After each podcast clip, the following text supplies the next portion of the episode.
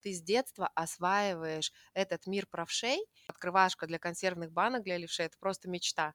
Брала телефон в зубы, завязывала шнурок. Думаю, что я детский гештальт какой-то закрыла. У меня появился молодой человек, и он тоже был левша, и сделать магазин для левшей у меня было все по-честному, легально, э, по-взрослому, ментально гораздо более успешный, чем коммерчески. Самым классным во всей этой затее было общение с людьми. Так тепло-тепло становится внутри. Ваш мозг все равно придумает, э, как заработать для того, чтобы вот эта ваша гениальная идея жила.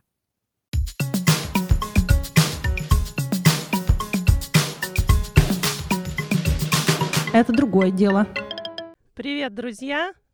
В эфире «Это другое дело» подкаст, где мы с моей соведущей Надеждой. Надюша, привет!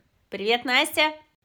А, разговариваем об интересных хобби, о том, как наполнить свое время, когда не нужно работать. Надюша, угадай, что объединяет а, Леонардо да Винчи, Пушкина и нашу сегодняшнюю гостью? Мне кажется, я знаю ответ. Как ты думаешь? Они все левши? Точно, они все левши. И сегодня у нас в гостях Екатерина Фадеева. Катюш, привет. Привет, Катя. Привет, привет. Левша. А, и э, говорить мы будем о том, как человек может на основании своих физиологических особенностей э, создать очень интересное хобби для единомышленников, для таких, как она. Катя, и вначале я хотела с тобой вообще немножко поговорить, что называется, для затравочки. Я правша, и вся моя родня правша, но сын у меня левша так получилось. И в какой-то момент мне стало довольно интересно, а как так бывает? А говорили, что это генетика или не генетика. И я стала закапываться, в общем, научные исследования, последние на эту тему. Они всего лет 50 как стали вестись, потому что до этого все это было жуткими предрассудками, стереотипами там, и другими мракобесными представлениями э, окутано. А, в первую очередь, потому что люди, ну как, не любят, короче, люди не таких, как они. И самый простой способ объяснить все было от лукавого. Вот. Потом, когда начали, значит, проводить исследования, пошло-поехало, вот, э, много тоже там спорных вопросов, но оказалось, что генетика, даже если и мама, и папа левши, это всего лишь 25%. То есть вероятность, что ребенок будет левша, если мама с папой левши, всего 25%. А вот у нас никто не левша, а сын левша. Это вообще какой-то, типа, меньше 10% вероятность. Вот. Но это тоже бывает. Это лишний раз доказывает то, что это просто природой заложенные какие-то вещи. Вот. Слушай, и я начала копаться, значит, разбираться там, условно говоря, э- сколько их было раньше, это искусственно уменьшено, там, как, где они имеют преимущество, где имеют, не имеют. Кстати, узнала, знаете, в каком виде спорта 50% всех чемпионов, там, олимпийских чемпионов мира левши. Теннис или бокс. Бокс. Да. Бокс. Э, Еще и всякие конкурентные преимущества, где вот есть контактные виды спорта, в смысле, как это называется, один оппонент, да, один соперник. То есть фехтование там тоже прям это секрет успеха. А, вот, э, какие-то такие виды спорта. Но, кстати, ты права, ракетные виды спорта, сквош, тот же, к левшам подстроиться очень сложно. Они сразу имеют конкурентное преимущество, и считается, что в древние времена их было порядка 50%, до 50%. А сейчас их в мире порядка 10% процентов, там что-то 700, ну да, 10, по разным оценкам, 780 миллионов человек. То есть их количество с развитием, я даже не знаю, уже сейчас непонятно, что цивилизация, у нас не цивилизация. В общем, со временем уменьшается. А вот. И это вопрос, конечно, интересный. А вот. Ты задумывалась об этом? Почему их стало меньше? Конечно. На самом деле это все напрямую связано с системами образования и как раз про то, что ты вначале в самом сказала – с мракобесием, когда не понимали, почему люди не такие, и что с ними, собственно, делать, как быть. И даже в России несмотря на то, что э, очень-очень давно был принят закон о защите левшей еще в царской России, его не особо соблюдали. Ну, то есть это очень связано еще и с развитием самого общества. Но примерно последние 10 лет э, количество левшей в мире стало увеличиваться. Это как раз тоже связано с тем, что все наконец-то применили науку, логику, мозги и поняли, что левши абсолютно такие же люди, а, а, не то чтобы особенностями, а ну, просто все люди разные, кто-то левша, кто-то правша. И кто-то блондин, да, кто-то брюнет. Значит, что человек Всё, там плохой бы. или хороший, да. но с, э, с другой стороны разобрались э, в том, как, как устроен мозг у левшей, хотя бы поверхностные представления есть у педагогов, у современной науки, чем они отличаются и как таким детям можно помочь. И когда, видимо, все выдохнули наконец-то и поняли, что делать с этими детьми, ну, мы же все понимаем, что левшами перестают быть в детстве. И когда перестали э, насильно переучивать левшей в правшей, то, естественно, динамика сразу стала положительной, и все левши, которые родились левшами, у них больше гораздо возможностей появилось этим левшой и остаться. Поэтому надеюсь, что эта положительная динамика сохранится, и человек, каждый сможет быть самим собой.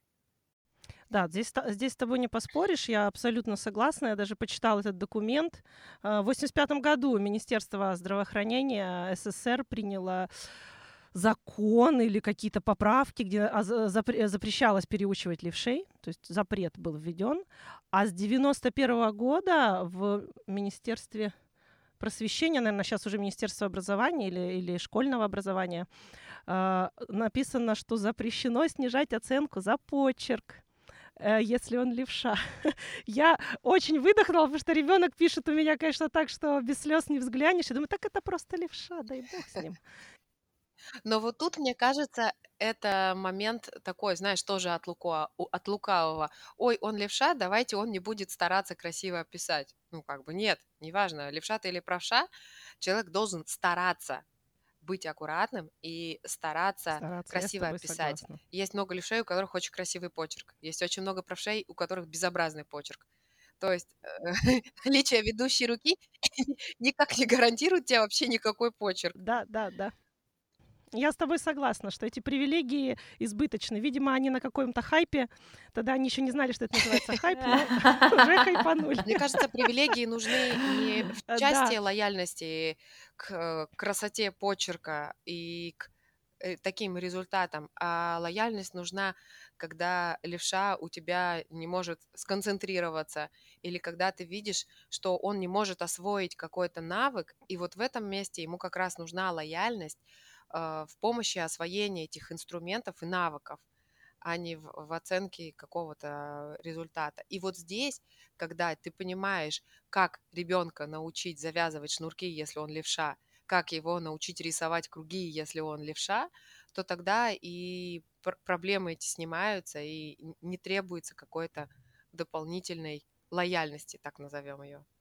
Да, это на самом деле вопрос трудный, потому что я правша, и когда я начала пытаться помогать Леониду рисовать круги, я поняла, господи, что делать, что делать, я левой рукой ничего не могу.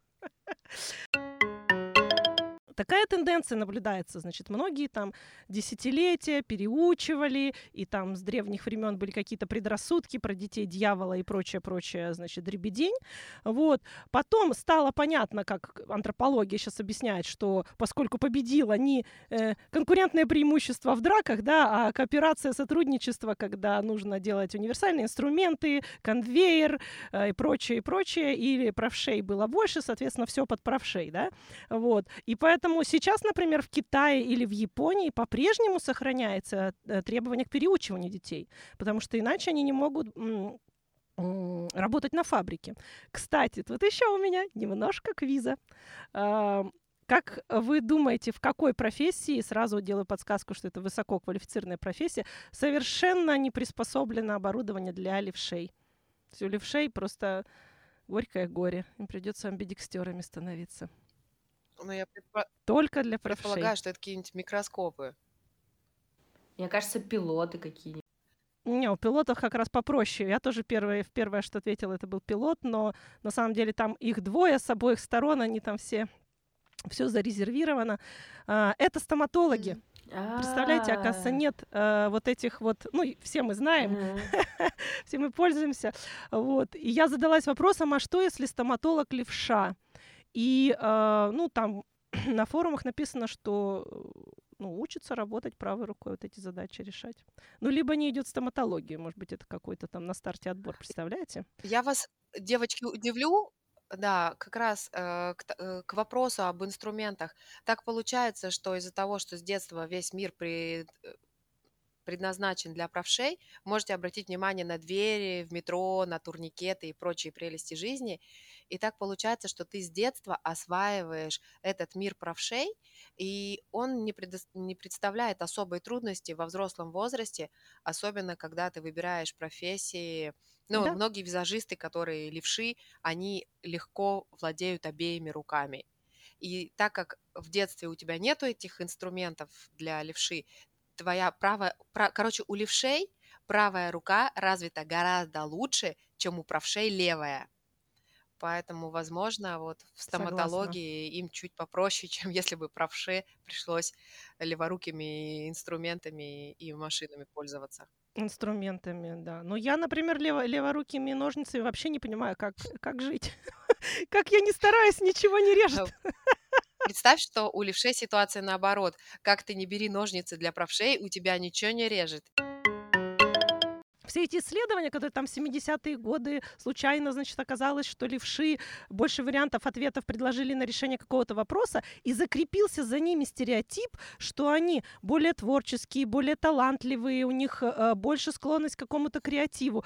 И по факту э, в течение многих десятилетий, то есть мы отказались от какой-то дьяволизации левшей и сразу бросились в мифологизацию, в сакрализацию, что это сверхлюди, что, знаешь, там в компании один левша, все, он не такой, как все, он такой вообще удивительный, наверное, он музыкант или что-нибудь в этом духе.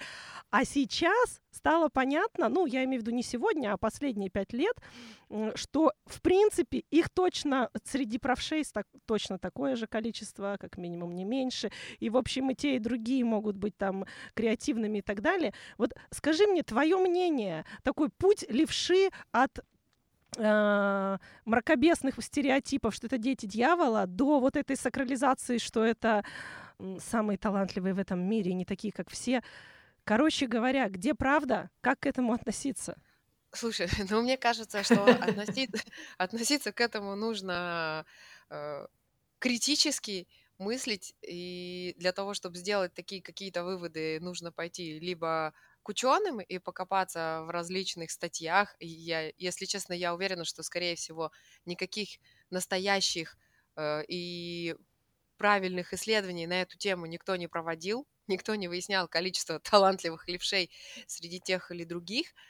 Э, но так приятно думать. Во всяком случае, когда возникают какие-то трудности у левшей, думать, это то, да. что может их поддержать. Ты можешь сказать, прикинь, Леонардо да Винчи тоже был левшой. Давай еще немного постараемся, поучимся писать, рисовать.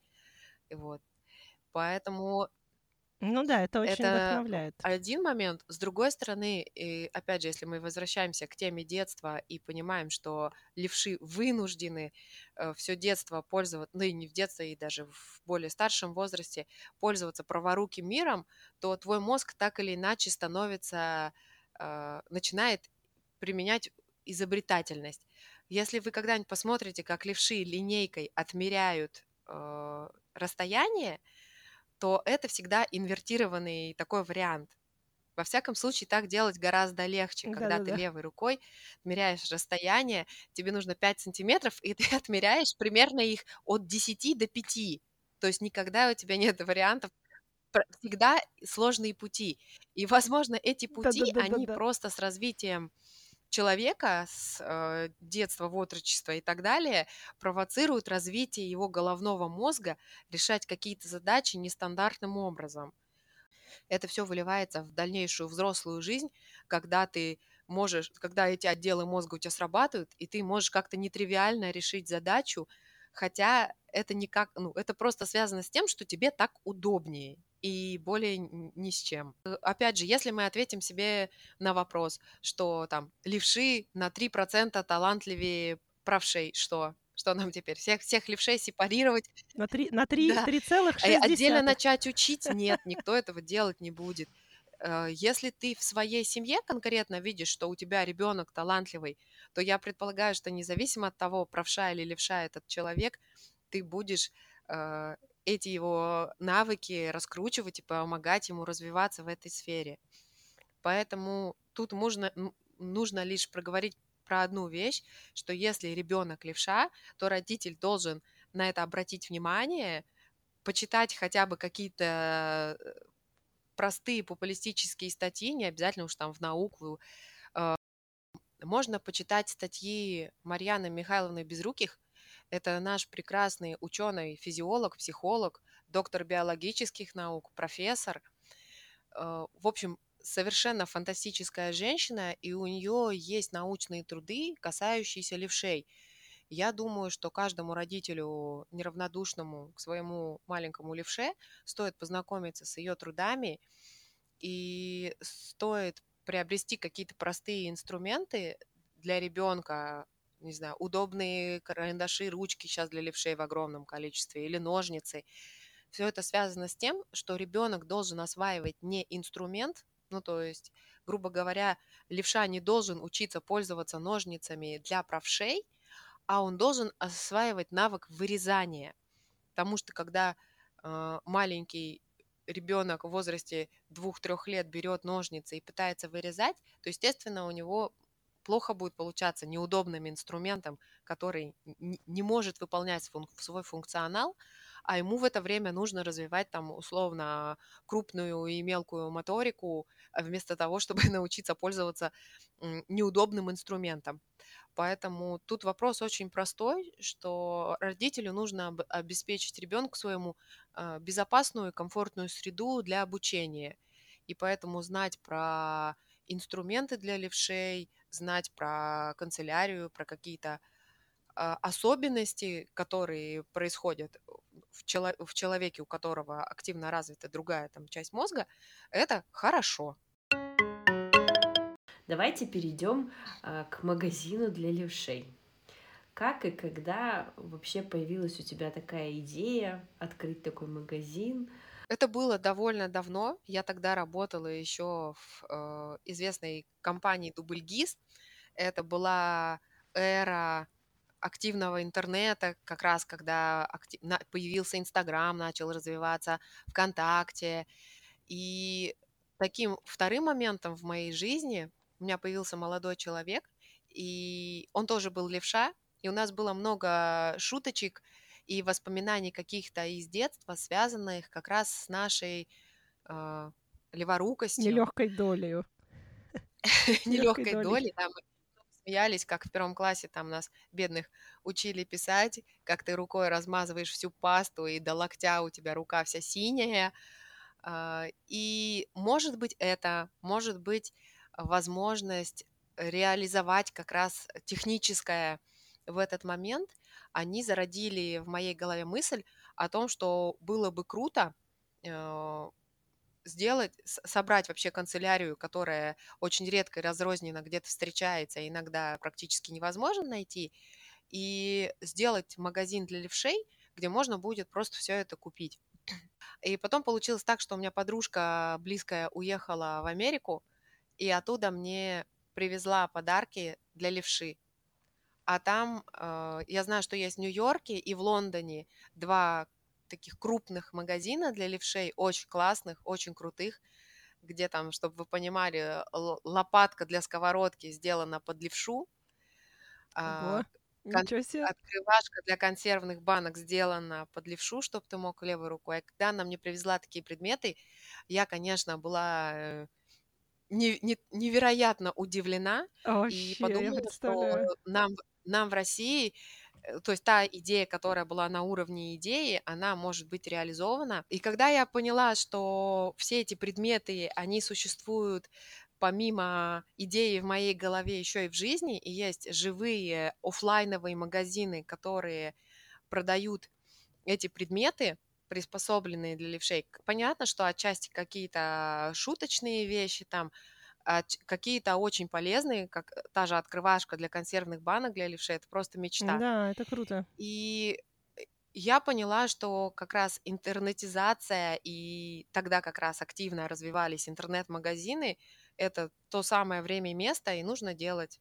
Тот молодой человек, мой будущий супруг, он оказался прекрасным инженером IT-специалистом, и он мне технически помог сделать э, интернет-магазин, а я уже потом занималась его наполнением, раскруткой, я занималась самым сложным, мне кажется, э, во всей этой истории поиском э, подрядчика и поставщика канцелярии. Вы не представляете, какое количество писем и обращений я написала в разные компании, чтобы просто найти, кто продает ножницы для левшей. И мне очень повезло. Ничего себе, у нас... серьезно? Да, Так ну как бы это не популярная вещь. Сама по себе канцелярия не, не самая маржинальная история, как оказалось потом. И мне очень повезло, что у нас в России на тот момент все-таки была компания, которая представляла несколько брендов европейских канцелярских гигантов, а, в ассортименте которых в том числе были предметы для левшей. И еще более чудесным образом мне повезло, что их представительство было э, здесь, в Новосибирске, где я, где я жила и живу, и я физически могла до всего этого дотянуться потому что тогда еще все было очень офлайновым образом. Чтобы тебе организовать интернет-магазин, тебе нужно было сначала приехать и купить несколько ящиков этой канцелярии и забрать себе домой. То есть как сейчас э, вот эта механика Wildberries и Озонов, тогда она не Да, существовала. да, Ты не мог организовать так, что Олдскульная, твой там пос- да, твой интернет. поставщик какой интернет тебе интернет-магазин. приходилось, там бумажки, понимаешь, я написала бумажки, от руки подписывала, все это возила, там, там, там еще такие суровые тетеньки бухгалтерши были, вот. Э, Но все сложилось, все случилось, э, магазин заработал, и самое прекрасное в этой работе было не то, что я все-таки там открыла и начала продавать, а в том, что э, начало появляться некое комьюнити неравнодушных родителей. Чтобы вы понимали, даже э, у меня покупали большие ножницы портновские для левшей, для бабушки своей кто-то купил, потому что она шьет, ей очень неудобно пользоваться ножницами для правшей. магазин заработал. И получается, что ты некую свою мечту, некое свое такое э, хобби, увлечение. Думаю, э, что я детский гештальт какой-то вот, закрыла. да, да, да. Когда я была маленькая, мне было всем этим крайне неудобно пользоваться, и хотелось, чтобы было по-другому. Я это сделала. Прикольно. Наверное, я э, вот эту свою маленькую э, девочку-левшу внутри себя, я, наверное, таким образом порадовала и разрешила быть себе левшой Да, удобно. это круто. Мне очень понравились э, те примеры, которые ты привела. И поэтому у меня вопрос, что еще продавалось в этом магазине? То есть я знаю, что вот они очень тоскуют по поводу клавиатур, что хорошо бы клавиатура а, на компьютерах была для левшей. А, это вот мне что пришло еще в голову. Понятно, что канцелярия, я уж не знаю, там ручки для левшей, они как-то отличаются визуально, я не знаю. Слушайте, э, я все, все товары в магазине я глобально делила на три такие большие группы. Первая группа это была канцелярия, куда входят как раз самые популярные варианты. Это ножницы для левшей, это ручки, карандаши. У них есть выемки специальные под левую руку, чтобы ребенок левша учился правильно держать. Это а, главное отличие этих А. предметов. Ну и понятно, что качественная канцелярия, Так. там меньше мажется паста, и ты левой рукой не размазываешь все это.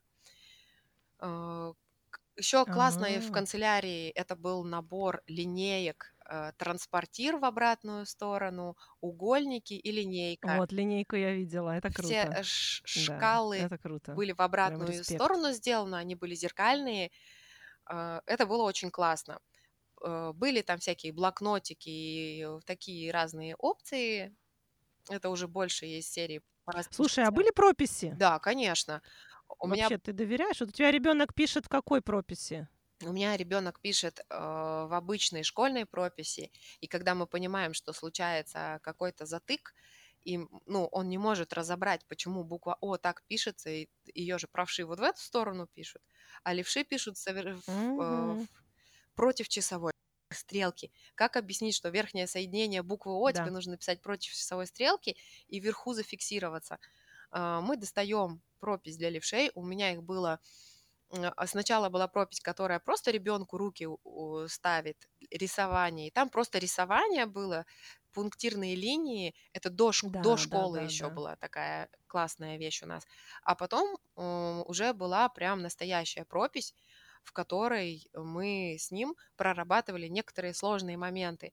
Потому что, конечно, прописи стандартные в школе для правшей, для левши это ужас и просто кошмарный, кошмарный Испытание, сон. да. Кроме того, что там наклон идет в противоположную сторону, Особенно соединение букв. соединение букв, я просто порадовалась, что, Соединение букв у нас это, это мука. что я могу своего ребенка научить Мгм. писать, потому что я сама левша, и я могу взять его рукой и просто водить, показывать. Поэтому вот по Да, части да, да. канцелярии У тебя Да, продавались? у меня продавались два, прописи два или три вида прописей для левшей, и э, дневник был тоже такой, творческий дневник Лева Лапика. А, Вау. классная штука, по-моему, Ман, да, Класс. Ман Иванов Фербер, по-моему, это издательство было. У меня тоже были они, их, Мгм. кстати, покупали как раз уже взрослым в качестве подарка такого. Вот. Э, Вторая категория товаров, э, которая была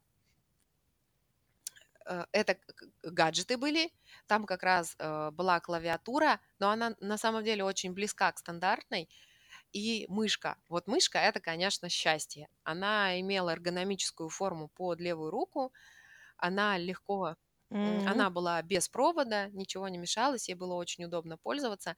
Ну и понятно, что очень многие не знают, что в, в обычном э, в обычном компьютере очень легко поменять э, мышки, у мышки кнопки, и человеку сразу становится в тысячу раз удобнее пользоваться.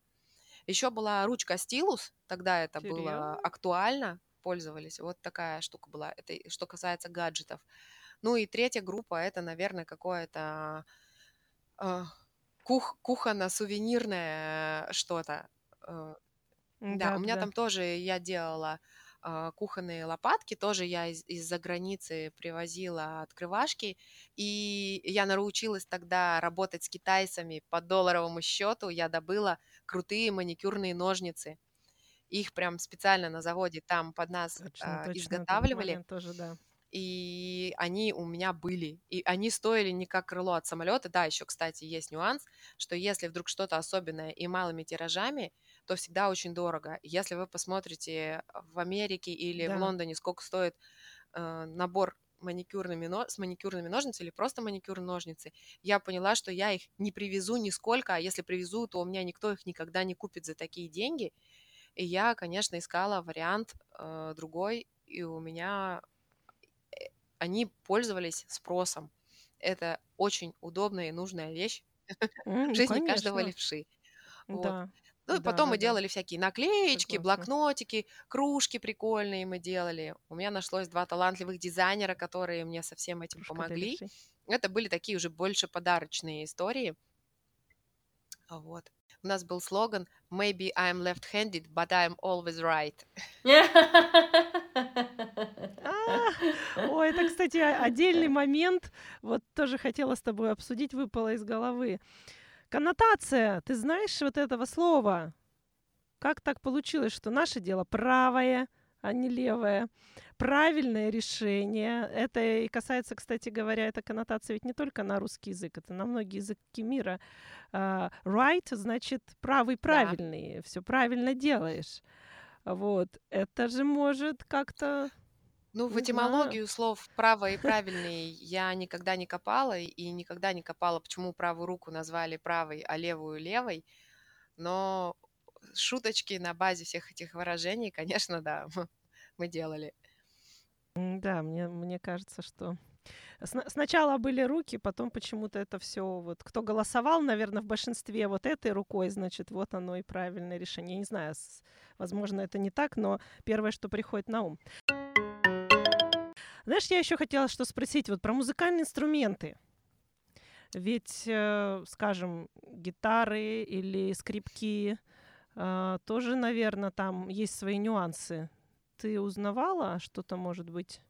Или это в магазинах только музыкальных инструментов можно Я искать? интересовалась этой темой и даже думала, а не перейти ли магазину на следующий уровень, не заиметь ли каких-то таких штук. Но там оказалось все просто. Либо это прям узкая-узкая специфика, когда прям под тебя делается что-то, либо это из серии переворачиваешь гитару в другую сторону и струны меняешь наоборот. Мгм. И, как правило, все идут по второму пути, потому что это дешево и доступно. Мгм. Понятно. Ничего себе. То есть это Да, handmade. ну и самый главный момент у музыкантов, у них же всегда сильно развиты обе руки. Аккордеон ли это, фортепиано. А А, у, у них работают обе руки, поэтому они считаются еще более талантливыми, чем левши, потому что активно работают о, обе половинки мозга. Да, приспособлены к жизни. Поэтому, да, левша просто, я думаю, в этом плане развивает правую руку и влад- овладевает инструментом. Катя, расскажи, а, насколько вообще коммерчески успешен был магазин, что было для тебя самым трудным, как обычно это происходит а, с бизнесом, что было трудное, что было самое кайфовое. Сразу могу сказать, что коммерчески это, наверное, безуспешный проект.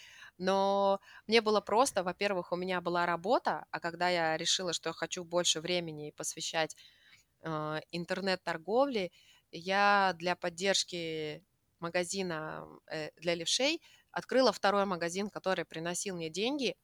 И лев- магазин для левшей уже существовал в- благодаря своему младшему брату.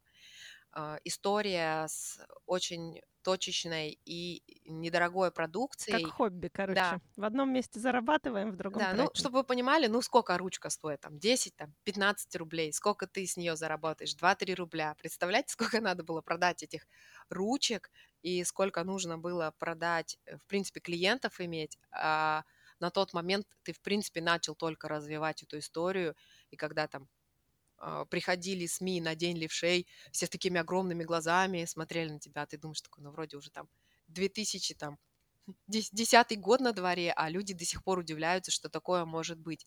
А что уж говорить там про родителей левшей э, в небольших городах, которые, в принципе, про такое никогда не слышали, не знают. Поэтому э, этот проект, он, наверное, был э, ментально гораздо более успешный, чем коммерческий. Э, И как отдельный бизнес, как самостоятельно, он бы, конечно, не выжил. Поэтому это и оставалось в рамках хобби или второго проекта. Не, не получалось у него занять э, ведущую роль. Ну, Короче, если вас что-то зажигает и вам очень хочется, то про деньги нужно думать совершенно не в первую очередь, потому что если вас драйвит, то вы очень долго сможете этим заниматься на началах, на своем энтузиазме, и ваш мозг, если вам будет это нравиться настолько, то ваш мозг все равно придумает, как заработать для того, чтобы вот эта ваша гениальная идея жила. Катюш, я просто вот хотела уточнить, ты очень классно сказала вот именно про формат хобби. Вот от чего ты больше всего получала удовольствие? Да потому что понятно, что, наверное, есть рутина. Я читала про то, как э, работали интернет-магазины в нулевых. Это нужно вбивать вручную какие-то бесконечные названия, цифры, номера, эти артикулы. Там много рутины, которая утомит любого. Вот, поэтому э, с этой стороны понятно. Скажи, что было самое радостное, приятное, что именно вот эти эмоции кроме того, что ты, понятно, школьные свои там э, тревоги утолила, утолила свои печали. Вот. А что еще было? Что еще самое приятное, что вспоминается спустя столько лет? А, Вот. Расскажи. Кажется, самым классным во всей этой затее было общение с людьми, общение с родителями маленьких левшей, которые возвращались и с которыми мы могли... При... Они приходили, когда забирать... пас- У меня были такие встречи по четвергам, когда приходили и вживую э, можно, мы общались, и, а я отдавала, значит, там покупку. Покупали там карандаш, приходили за ним, и все это могло превратиться в э, разговор какой-нибудь получасовой или часовой за чашечкой кофе. И мне кажется, что это было самое невероятное удовольствие э, понимать, что ты помогаешь людям, получать от них обратную связь, получать благодарности. Это, в общем, стоит всех тех усилий и тех лет, которые я потратила, денег, которые я вложила. Я очень любила эти встречи, и мне потом еще долго писали родители. У меня были такие клиенты, которые жили далеко, и в других городах они еще очень долго просили что-то им отправить, прислать, спрашивали советов. Я им рекомендую, ну, э, очень много разговаривали на тему не столько предметов, а столько как вообще помочь левше, как быть в каких-то ситуациях, как его чему-то обучить. И это было такое живое общение, обмен книгами, обмен какими-то бесплатными материалами, распечатками с теми же прописями левшей, чтобы дети могли поучиться. А, в какой-то момент, я помню, мне написала девушка, говорит, расскажите, я не знаю, как ребенка научить завязывать шнурки. И я там брала телефон в зубы, завязывала шнурок и рассказывала, показывала, как куда какую петельку закладывать. И вот, вот это моя миссия, наверное, она меня очень сильно вдохновляла. И до сих пор, даже сейчас я рассказываю, сижу, а мне так тепло-тепло становится внутри. Да. То есть люди, объединенные как каким-то какой-то общей проблемой, они всегда найдут темы для разговоров. Это, это важно. Вот.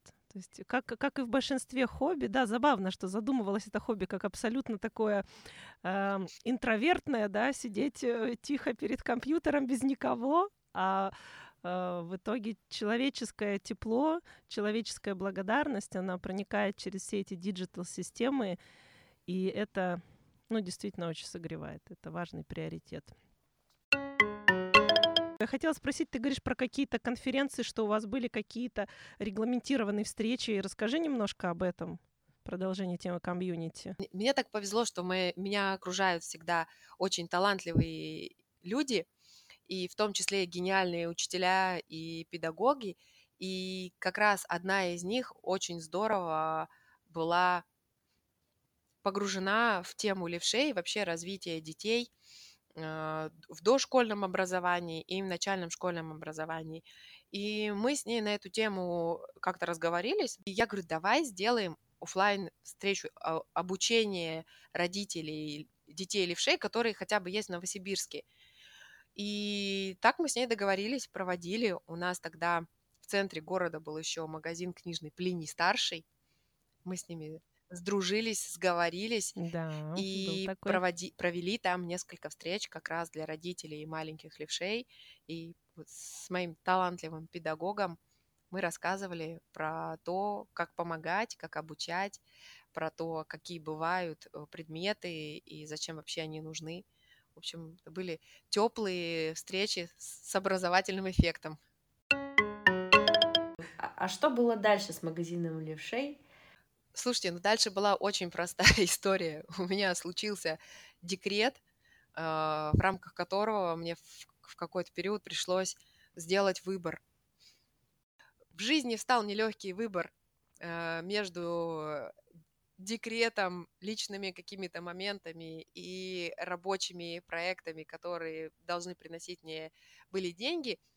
И поэтому пришлось его закрыть. Угу. Я, конечно, очень-очень долго к этому ушла, очень много предприняла попыток сохранить, но вот в какой-то момент э, я поняла, что нужно уже просто отпустить и любя помнить этот проект потому что все равно так или иначе, несмотря на то, что он не приносил финансового дохода, а, временных и ресурсных вложений он требовал очень много. Как только логично перестаешь ты заниматься делом, проектом, то сразу он начинает потихонечку вять. Так же было и ровно здесь. Нужно было вкладывать много э, э, ресурсов и времени, которых у меня не было, и поэтому я решила эту историю отпустить. Угу. Ну, этот Сейчас опыт как-то слезу. помогает тебе да. в жизни же как-то или в дальнейшей работе, то, что у тебя был такой магазин. Слушай, ну это был прям э, крутой челлендж в моей жизни, потому что я никогда, у меня не было никакого своего бизнеса до, до этого, и мне пришлось э, нырнуть прям с головой во все государственные, налоговые, бухгалтерские штуки. Этого никто не отменял. У меня было все по-честному, легально, э, по-взрослому, так сказать. И э, плюс, кроме вот этой э, организационной части, у- на мне был весь маркетинг и была вся техническая часть.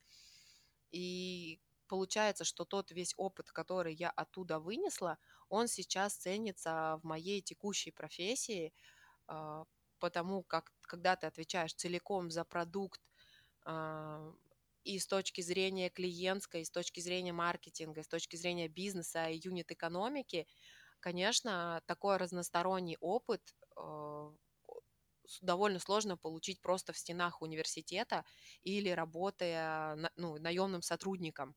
Как правило, таких широких полномочий никто не дает, но вот с развитием э, профессии продукт-менеджера эта тема стала еще более актуальной, поэтому весь мой опыт, он очень ценен для меня, и даже когда я разговариваю там, с работодателями потенциальными, они всегда обращают внимание на то, что у меня был полностью свой бизнес и полностью был свой проект, который, за который я отвечала на все сто процентов. Да, то есть я правильно понимаю, что у тебя было хобби, которое, в общем, э, мало того, что приносило тебе радость, вдохновляло тебя, так это и своего рода было обучение. То есть ты э, в процессе самообразования обрела некие навыки, которые потом, в общем, и в финансовом твоем благополучии тоже отразились. По-моему, история очень крутая. Э, Катюш, в третьей части, вот в заключительной нашего выпуска сегодня, мы хотели бы а, поговорить с тобой и, может быть, даже предложить нашим слушателям а, прокомментировать ответ на такой вопрос. Давайте подумаем, какие еще а, проекты можно было бы создать э, людям, а, отталкиваясь от своих физиологических особенностей. Вот у меня была, э, была мысль только про очкариков, да, то есть мы носим очки, и вот, может быть, это может быть социальный проект, это может быть какой-нибудь Инстаграм-проект, YouTube-канал, э, не знаю, а, ну, может быть, магазин, действительно, вот, потому что уж очки — это такой стильный элемент. А ведь в школе тоже иногда там очкарик, обижали и так далее. Вот. Ну вот я аллергик. Я вот, как и большинство наших, мне кажется, жителей мегаполисов, а, э, на цветение там березы, какой-нибудь э, тополиный пух и еще прочее. э, Полыни. Да, полыни, жутко а, а, закладывает все, все рыдают и плачут. Вот. И, конечно, было бы прикольно, если бы мы такие Поплачем вместе. аллергики. Наш слоган да. нашего комьюнити. Ну, ты знаешь, э, в многих странах же, допустим, тополя уже высажены, те, которые пух не пускают, специально подумав о таких аллергиках, как я. То есть, типа, выкорчевываем э, Да. тополя с пухом и садим за свой счет тополя, которые пуха не дают, и дышим себе спокойно. Ну, типа, а-ля полуволонтерское такое движение, а, но при этом это как-то Да, дыши да, ну, полной комьюнити. грудью. Да-да-да-да-да. Или, например, знаешь, акция э, «Публичное сжигание пуха». Я бы, конечно, больше сравнила а, левшей с, э, со спортсменами. То есть разные люди любят совершенно разные виды Так. спорта. И кто-то там увлекается сквошем, кто-то увлекается там горными лыжами, кто-то там любит бадминтон или плавание. И как раз в зависимости от особенностей своего тела, то есть что мне лучше дается, бегать, прыгать или там плавать, а, ты уже находишь свое комьюнити с теми, с кем ты будешь бегать там по вечерам или с кем ты будешь ходить на тренировки в бассейн. И э, такие проекты существуют, чему я безмерно С кем рада. будешь сидеть за партой. Да, и как раз Да. здесь у нас и магазины, и встречи, и какие-то совместные мероприятия, все очень хорошо ложатся э, в эту тематику, если мы на это посмотрим той стороны, с которой спросила Настя. Мы говорим, э, смотри, Катюш, сейчас о том, как бы, как вот, как ты, ты взяла, вот все, 100 тысяч левшей есть, и только один человек придумал делать магазин для левшей, и, соответственно, получил соответствующие бенефиты, да, вот. А, а есть э, люди, которые вот, вот он высокий человек, вот он может э, заняться, не знаю, там вот 47 Баскетбол. плюс размер ноги, э, открыть магазин обуви для людей, или там вот, допустим, да, э, в таком же контексте, что очень сложно найти одежду для высоких худых людей, объективно высоких, то есть там не метр восемьдесят, а мет, два метра. Вот, можно на этом то есть либо сделать магазин, это как отдельный прям тип хобби, да, а можно не знаю, придумать какой-то клуб единомышленников, да, это ведь тоже э, будет их объединять, и каким-то образом они будут там общаться. Я знаю, что есть, знаешь, например, клуб людей, у которых есть э, Honda, и вот это их объединяет. Там они, может быть, настолько начинают дружить, что общий бизнес у них появляется или еще что-нибудь. То есть я имею в виду совершенно не в контексте того, что это где-то болезнь, а где-то нет. Это скорее просто, э, поскольку наш подкаст в первую очередь нацелен на то, чтобы помочь людям найти хобби, задуматься, а вот как бы я мог более качественно проводить свое свободное время, да, вот ты, например, нам показала, что ты задумала. Если бы ты не была левшой, вряд ли тебе пришло бы в голову сделать магазин для левшей, да.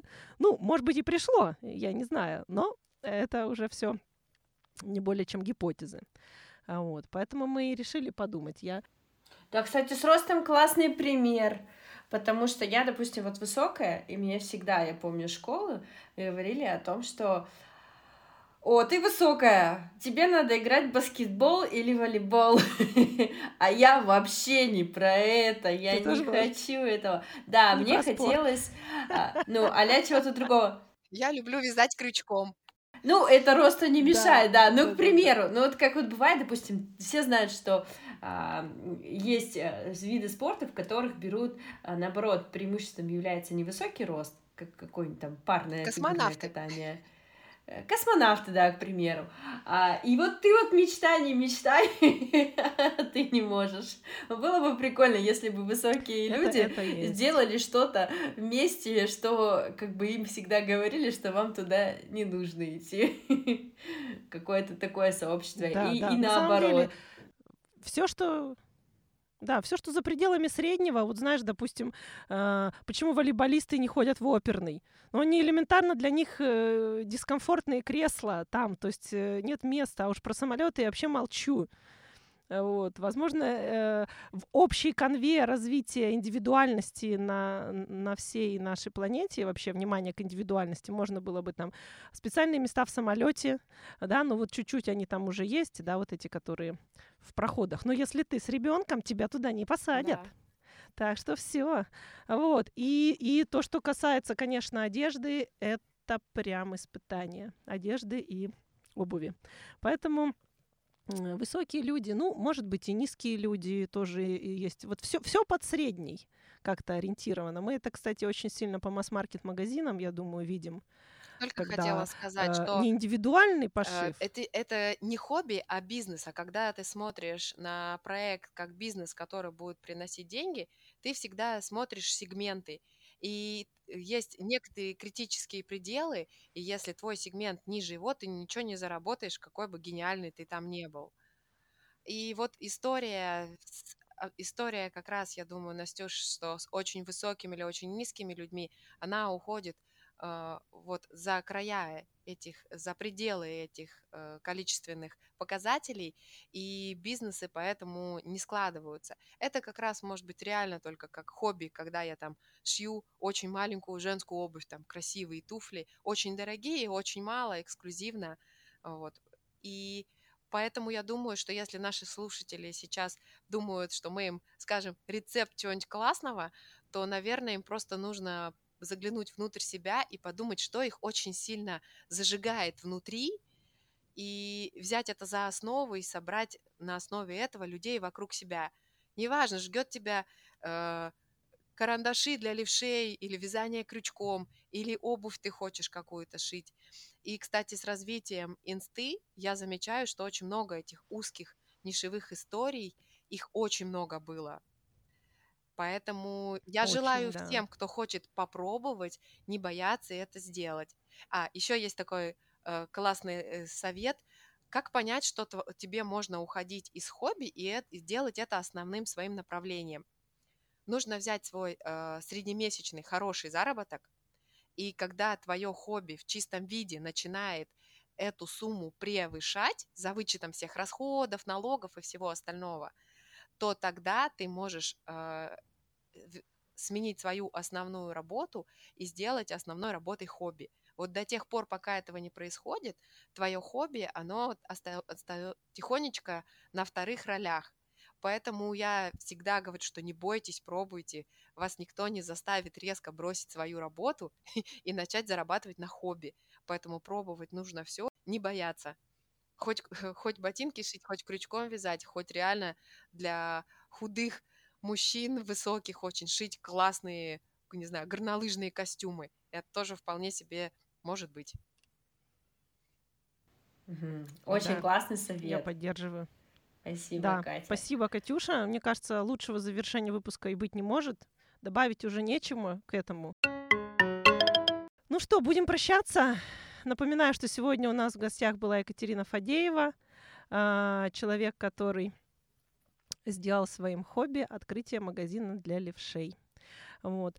А, Пишите нам, пожалуйста, в Телеграме, ставьте сердечки, оценки и э, в том числе а Если есть какие-то предложения на сегодняшний наш вопрос, пожалуйста, оставьте в комментариях в Телеграме или группе ВКонтакте.